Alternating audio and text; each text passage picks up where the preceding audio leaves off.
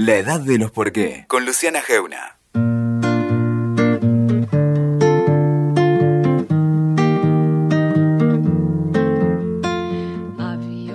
De repente y como muchas veces, una imagen, una sola, te pone en perspectiva de la profundidad de un problema.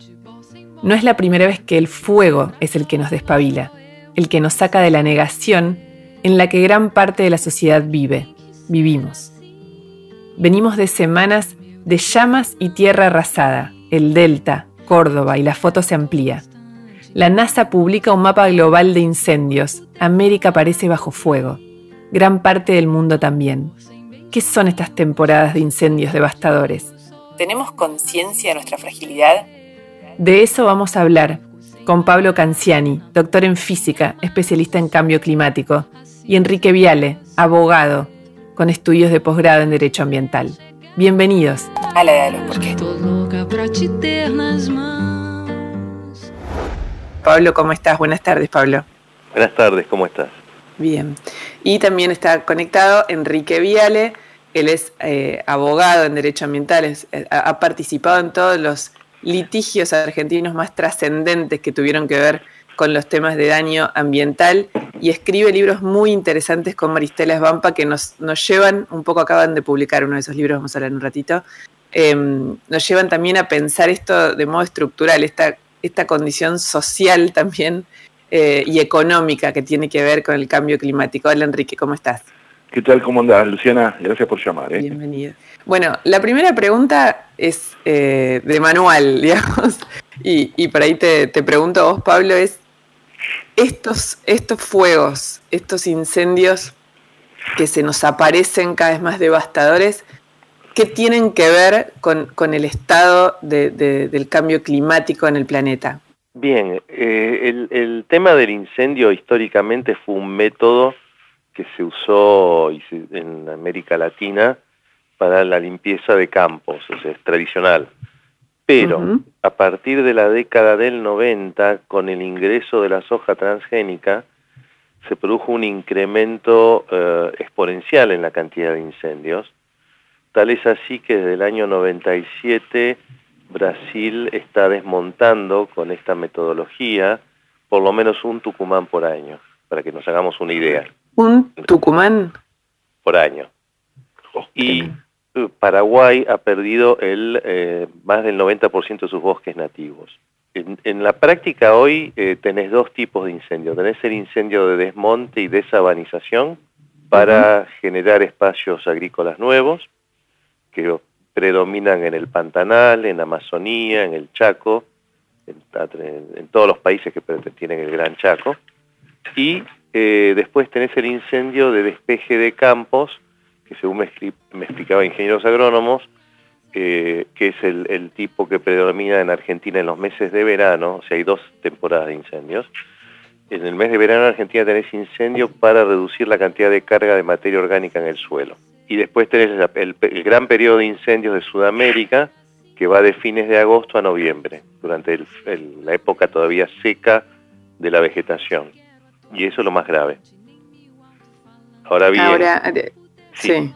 No, te iba a dar un dato económico.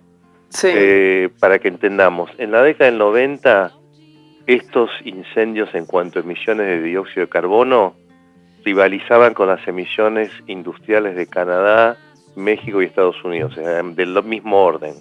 O sea que tenemos emisiones destructivas sin valor agregado. Bueno, pero con respecto a esto que, que, que vos decías, Pablo, como lo primero que a mí desde la, la, la sensatez casi se te aparece, es como este mecanismo eh, que tiene que ver con la supuesta productividad, tiene que tener un, un claro límite finito para la, para la Tierra, para el planeta, para el, el, hasta la Tierra que trabajan. No podés infinitamente utilizar ese procedimiento.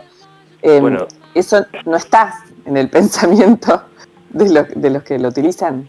No, el, el, pensamiento general que hay en un modelo productivista, o sea, hay que separar lo que es entender que hay producción y consumos necesarios y hay productivismo, que es el, lo que se ha definido, por ejemplo, en la encíclica Laudato Si como la ganancia por la ganancia misma. Uh -huh. Son dos cosas distintas y mucha gente confunde cuando se debate estos temas. Eh, lo que se hace cuando se quema es, se pierden lo que nosotros llamamos servicios ecosistémicos, o sea, todo lo que nos da la naturaleza que permite que la sociedad siga funcionando. Por ejemplo, si no existiera la Amazonía combinada con la cordillera de los Andes, la pampa húmeda sería, por su ubicación geográfica, un desierto, por definición. Está en la misma latitud que el Sahara, del otro lado de la cordillera tenemos un poco más al norte de Atacama, que definitivamente esto no, no existiría como es hoy. ¿Por qué? Porque la pampa húmeda tiene agua porque viene de Amazonía, agua que entró del Atlántico y llueve sobre Amazonía por la presencia de la cordillera y después esa agua viene por etapas en dos o tres o cinco años dependiendo de la época del ciclo climático, lloviendo y evaporándose por etapas hasta que llueve en verano en, Paraguay, en Uruguay, en Argentina, sur de Brasil, dando la riqueza y la capacidad de tener un ecosistema que sí puede manejarse bien y ser un ecosistema productivo de alimentos y de carnes. Si yo reduzco o elimino la Amazonía y los pastizales de Brasil, estoy perdiendo no solamente secuestro de carbono, o sea, eliminación de carbono presente en la atmósfera, que se fija en el, en, el suelo. ¿Por qué? Porque tenés eh, plantas que hacen fotosíntesis, porque tenés hongos y bacterias que fijan el carbono en el suelo y además te regulan la humedad. Si vos perdés los sistemas de regulación, va a cambiar fuertemente el clima en esta zona. Y de hecho, lo que ya se ha deforestado al año 2000 está generando en, la zona de la cuenca del Plata un calentamiento de un grado independientemente del cambio climático mundial. Esto solamente por deforestación. Tenemos nuestro, propio, cambio climático. E, exactamente, un cambio climático regional en verano que afecta severamente. De hecho, en zonas de Rondônia, en Brasil, donde se ha desmontado, tienen aumentos de hasta 8 grados de temperatura durante el día. 8 grados producido por este, este tratamiento, digamos, e, este mecanismo, por decirlo de alguna manera, eh, de desmalezamiento para productividad, entre comillas, por el incendio, ¿en cuánto tiempo? De, digamos, ¿Cuántos años de Estoy hablando de, la década del 90. No, no, la década del 90 funciona un poco como, como un parteaguas, ¿no? Lo contó muy bien Pablo en Argentina, en el año 1996, se autoriza la soja transgénica, ¿no? que es un antes y un después. Y es el que, el que, comienza el proceso ese de la acumulación por disposición o lo que, lo que se llama la ampliación de la frontera agropecuaria. ¿no? En Argentina, 8 millones de hectáreas de bosque nativo del año 96, que es una superficie similar a Entre Ríos, a la provincia entera de Entre Ríos, se devastaron a partir de la década del 90 y en situaciones, en, lugares gravísimos. En Córdoba solo quedan el 3% de los bosques nativos.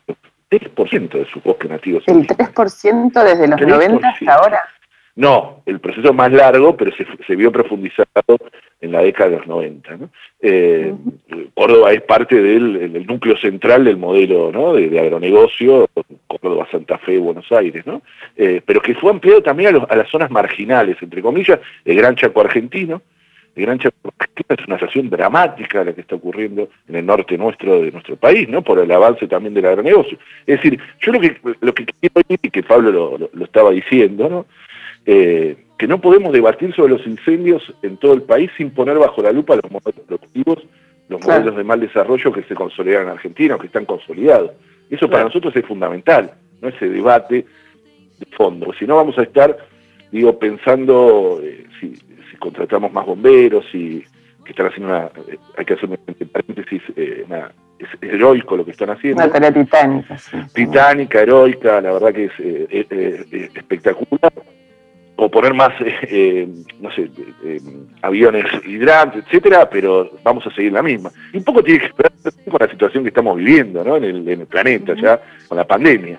No debatimos de dónde salen estas pandemias, cuáles son los orígenes eh, de esta pandemia y estamos buscando, bueno, si ponemos, eh, digo, eh, cómo enfrentar ya las consecuencias, pero no podemos debatir las causas, incluso peor, ¿no? Consolidamos modelos productivos que nos llevaron hasta acá, ¿no? Que un poco está pasando en nuestro país. ¿Cuál es, lo que se está debatiendo ahora? Si vamos a firmar, si el país va a firmar un convenio con China para instalar mega granjas, mega, no granjas, mega factorías porcinas en nuestro país para crear carne de cerdo para, para, para China. Es decir, como traer la fábrica de pandemias a nuestro país, talarla, un modelo que, es lo mismo, ¿no? que necesita más, más ampliación de la frontera agropecuaria para alimentar ahora estas mega granjas, un, modelo también, ¿no? el Consejo Industrial que se está juntando también con gobierno y oposición, porque esto atraviesa todo, esto en el libro nosotros lo contamos bien, ¿no? que la transversalidad del modelo extractivista de nuestro país es enorme, ¿no? Y, y que no podemos debatir las cuestiones de fondo, que me parece que es fundamental, gente como Pablo para nosotros es clave, ¿no? Esa, esa mezcla entre ciencias sociales y, científicas, ¿no? Como realmente tiene Pablo, que nos enseñan hace muchos años cómo, cuáles son las causas de todo esto. Bueno, ahí hay un tema fundamental, es un modelo tan perverso que la gente cree que porque algo está verde es bueno. Desde la década del desde la década del 90, perdón, eh, tenemos dos causas grandes de emisión de gases de efecto invernadero. No es el auto que nos venden en, los programas de televisión. Por lejos, la primera causa de emisiones es la generación eléctrica en el mundo, que se sigue haciendo con petróleo y con carbón, fuel oil, etcétera, en muchos países. Y la segunda causa, no muy lejos de esa, es el cambio de uso de suelos y la agricultura industrial. Y de ese lado también nos venden el tema de la ganadería, que es cierto en países como Estados Unidos y Europa, donde hay muchos feedlot, pero en Uruguay, Argentina y algunos sectores, por ejemplo, de Australia, se puede hacer ganadería que reduzca las emisiones si se maneja bien. Y está demostrado. Y, actualmente el, segundo emisor en Argentina, ¿no? Es el, complejo agroindustrial. Exacto. De Ahí muy cerquita, muy cerquita de, la generación. Eh, de la generación de energía.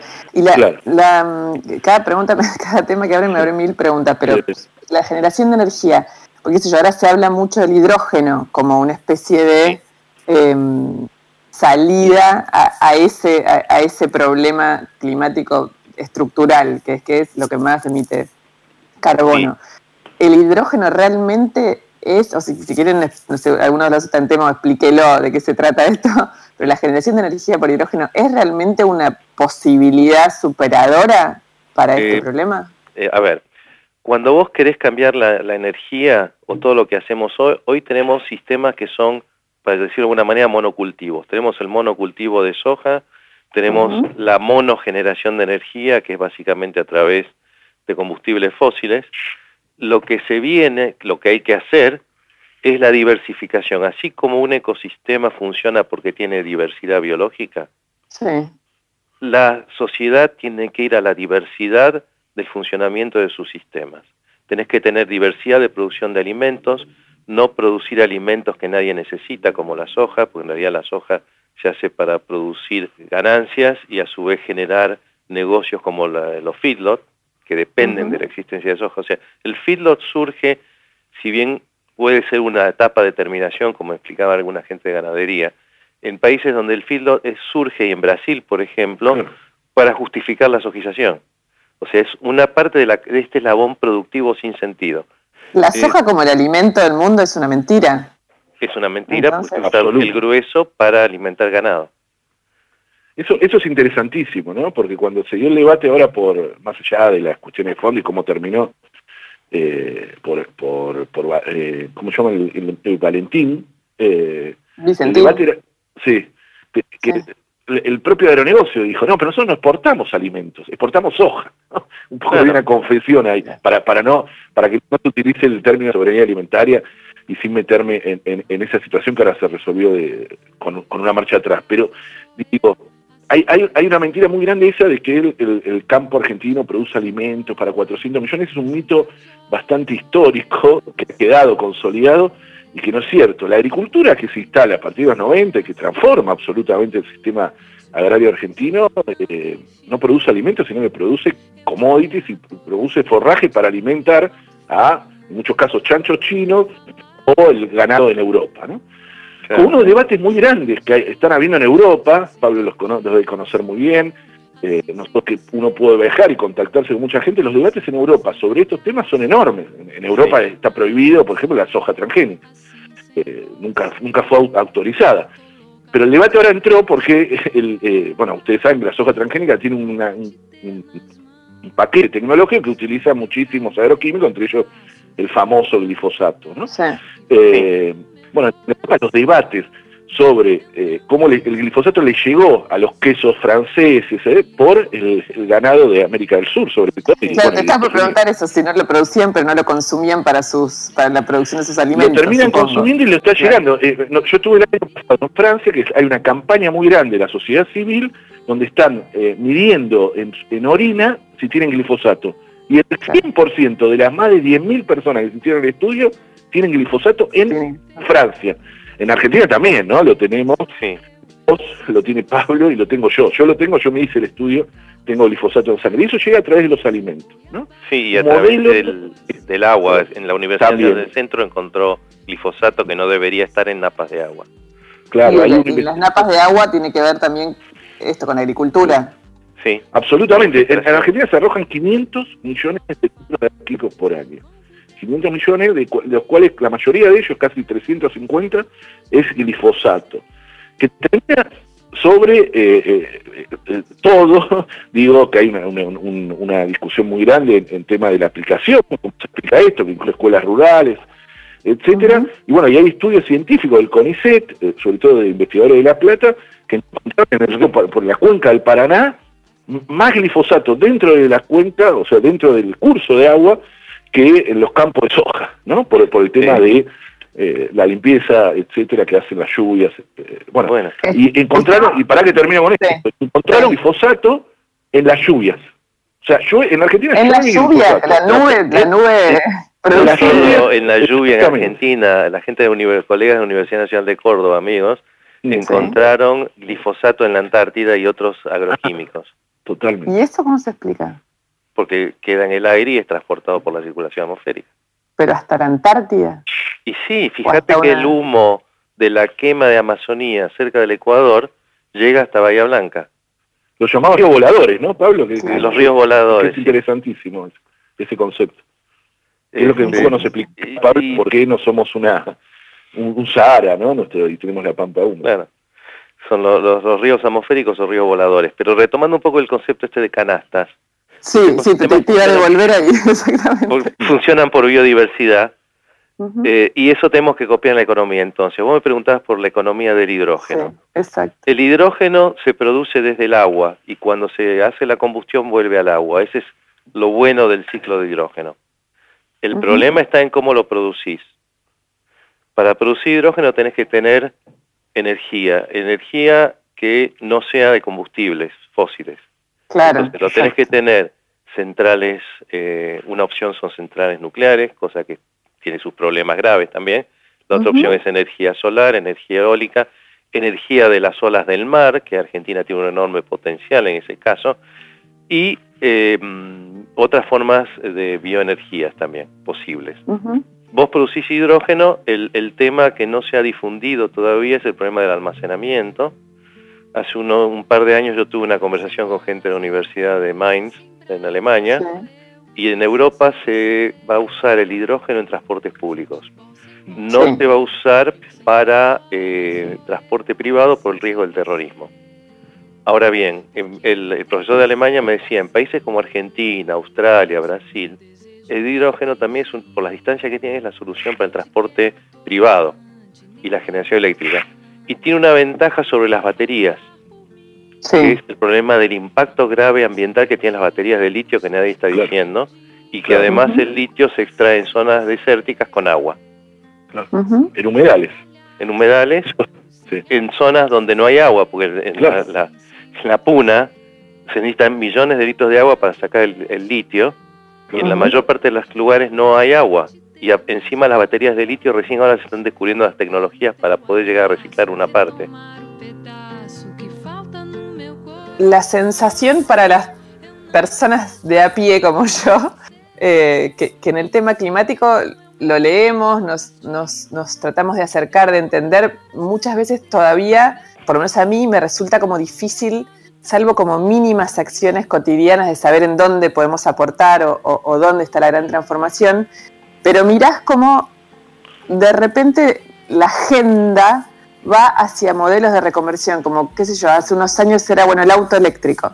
Entonces, bueno, el auto eléctrico va a lograr que emitamos menos carbono a la atmósfera. Después eso se convierte a otros mecanismos y yo antes les pregunté por el hidrógeno.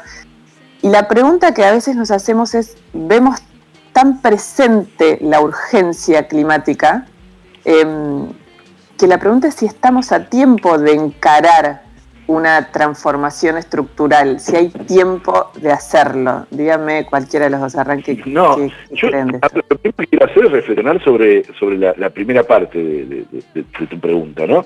Esa de que, bueno, uno parecía que encontraba una solución y después nos damos cuenta que no lo es, ¿no? Sí. Y, eso tiene que ver por el capitalismo actual, el, estado del capitalismo, te, te genera todo el tiempo eso, ¿no? La necesidad de que pareciera que es posible que que siempre parece que hubiese una solución, nos hacen creer eso, una solución tecnológica a todo, ¿no?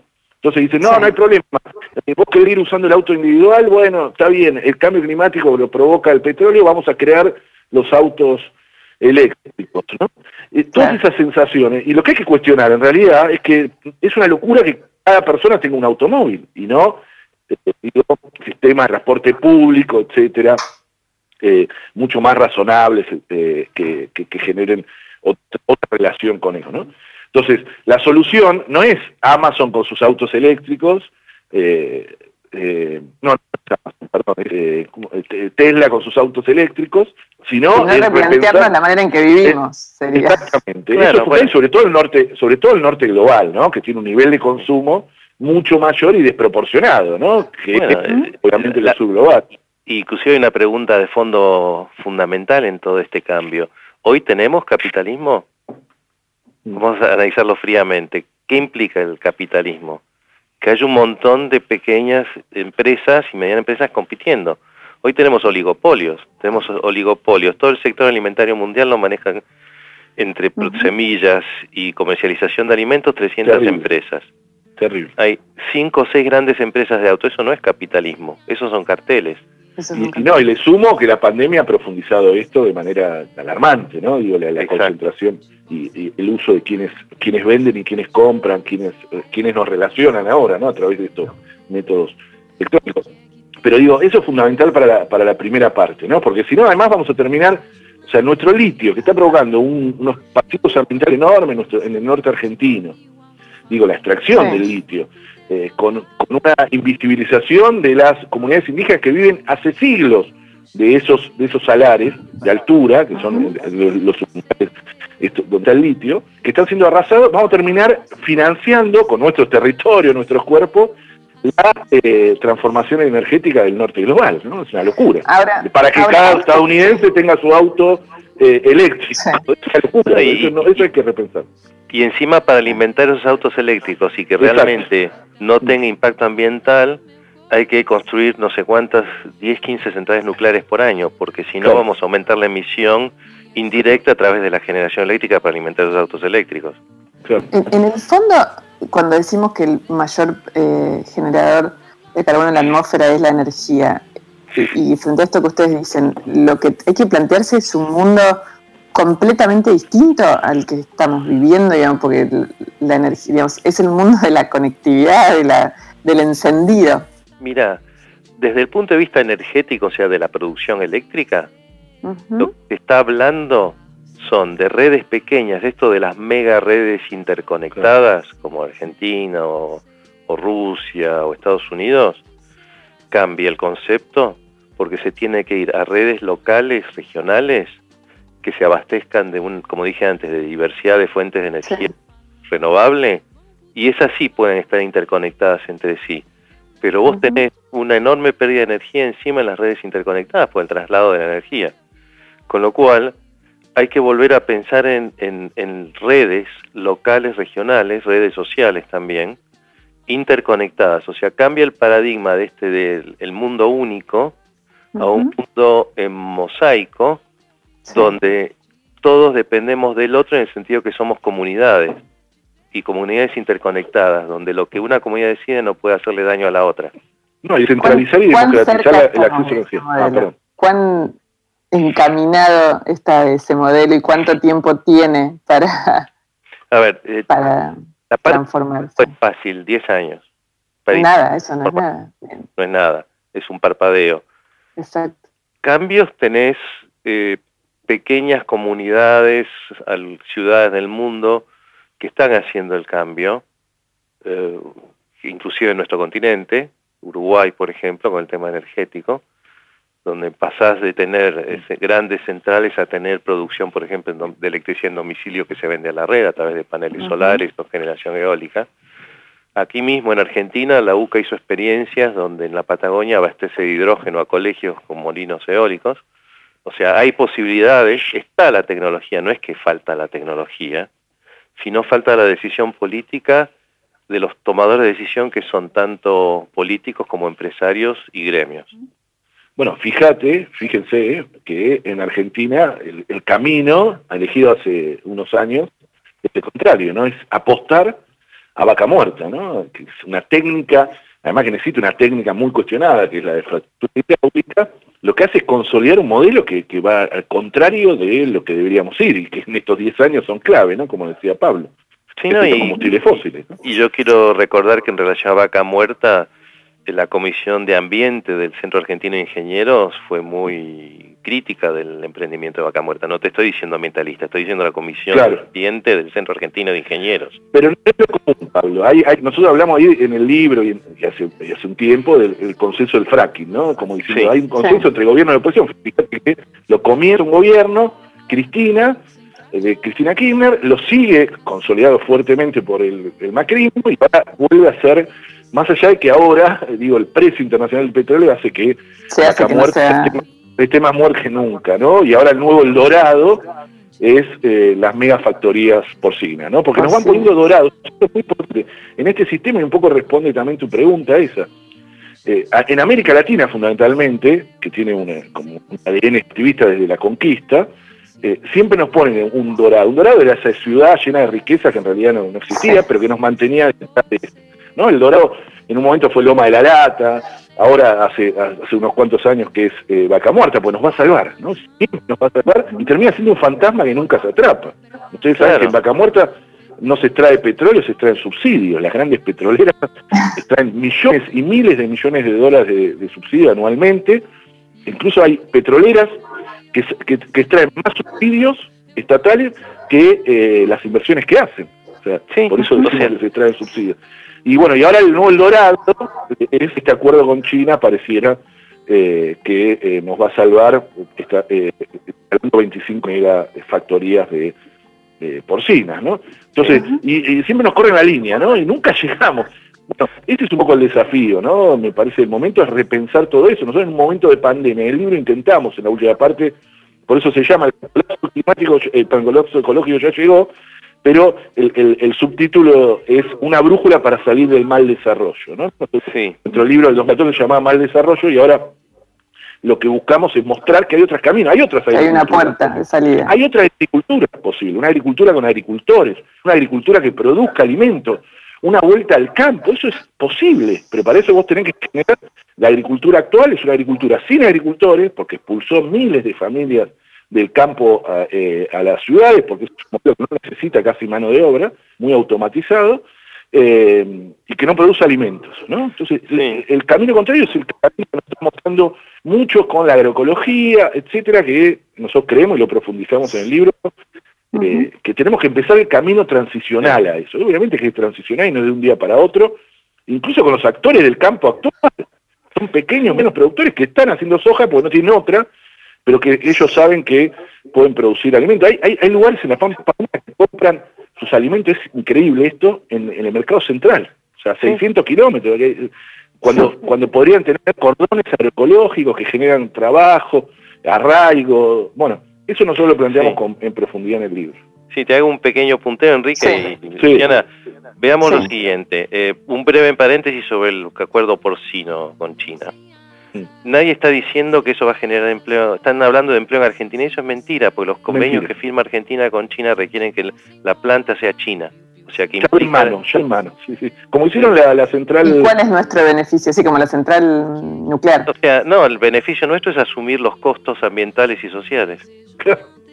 O sea, no hay China un lo hace. Recordemos por qué China lo hace, Pablo. China, en 2018 se le dispara la peste porcina africana, una peste que tiene más de un siglo que estaba controlada en el mundo y se le dispara. Y tiene que eh, liquidar, sacrificar la mitad de su, casi la mitad de su producción porcina, Y empezó a buscar ahí, China tiene 5.000 años, ¿no? Es una, son como nueva dependencia, viene a planificar su futuro. China está en un proceso de, de, estar incorporando millones de personas anualmente a su clase media, y las clases medias lo primero que hacen es, eh, por una cuestión de estatus, es volver a comer carne, ¿no? Entonces, es un círculo bastante vicioso y China necesita lugares, y sobre todo en el sur global, para, para, para superar ese problema que tiene. Es decir, por un problema de un virus, nosotros, y, nuestra salida, o sea, a mí me preocupa eso. Sí, nuestra salida es, proponernos como carne de cañón, digamos. Exactamente, no importa que sea China o donde sea, ¿no?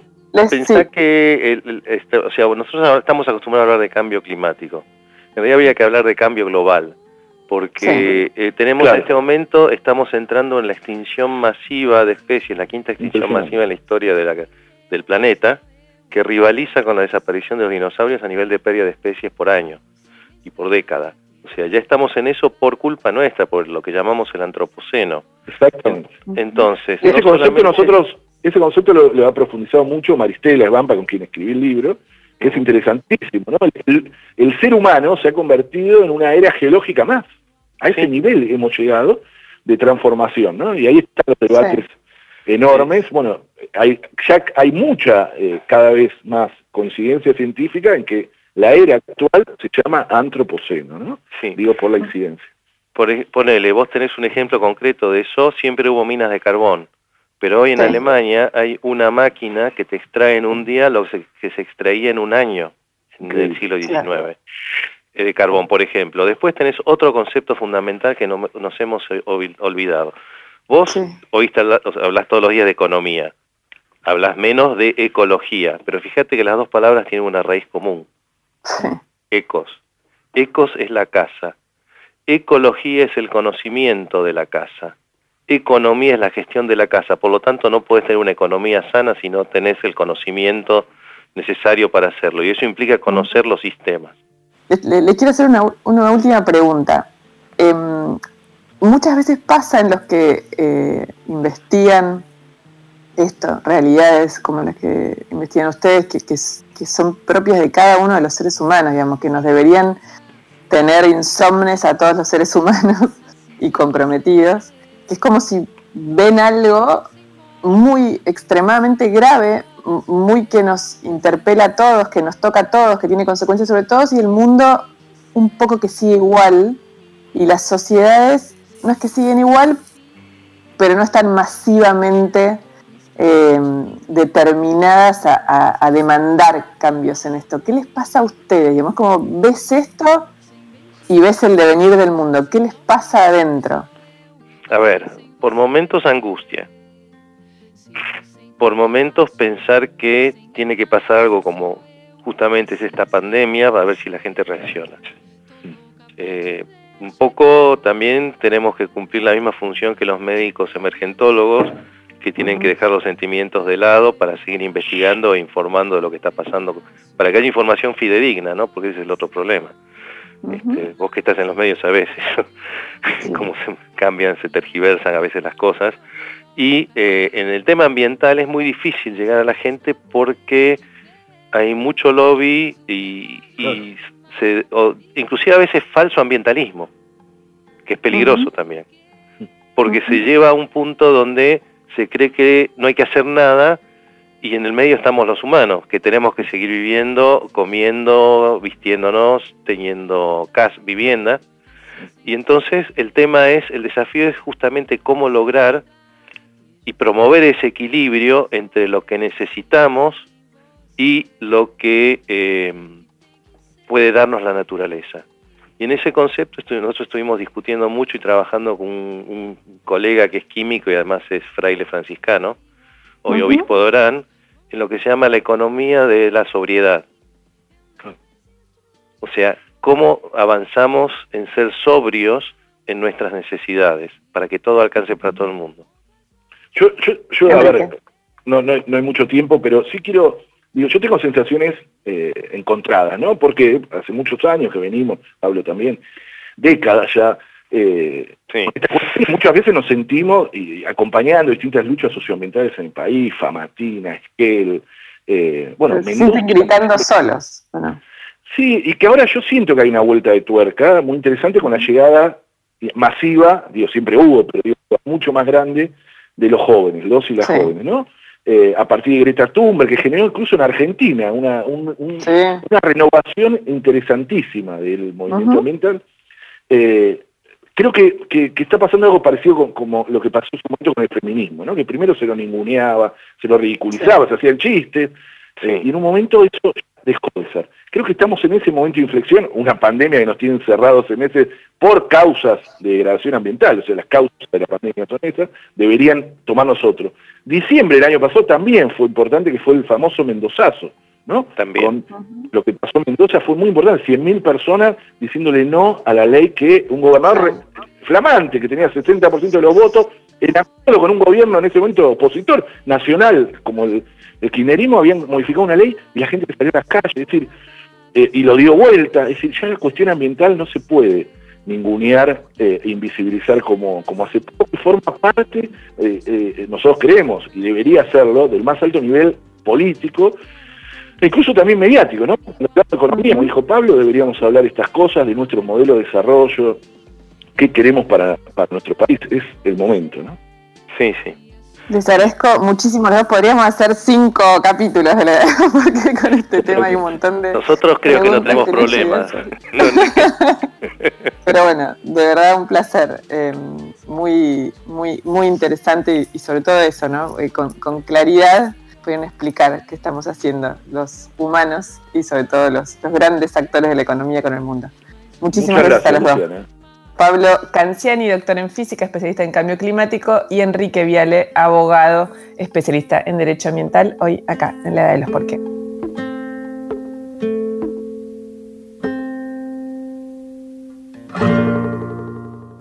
Escuchaste La Edad de los Por qué con Luciana Geuna.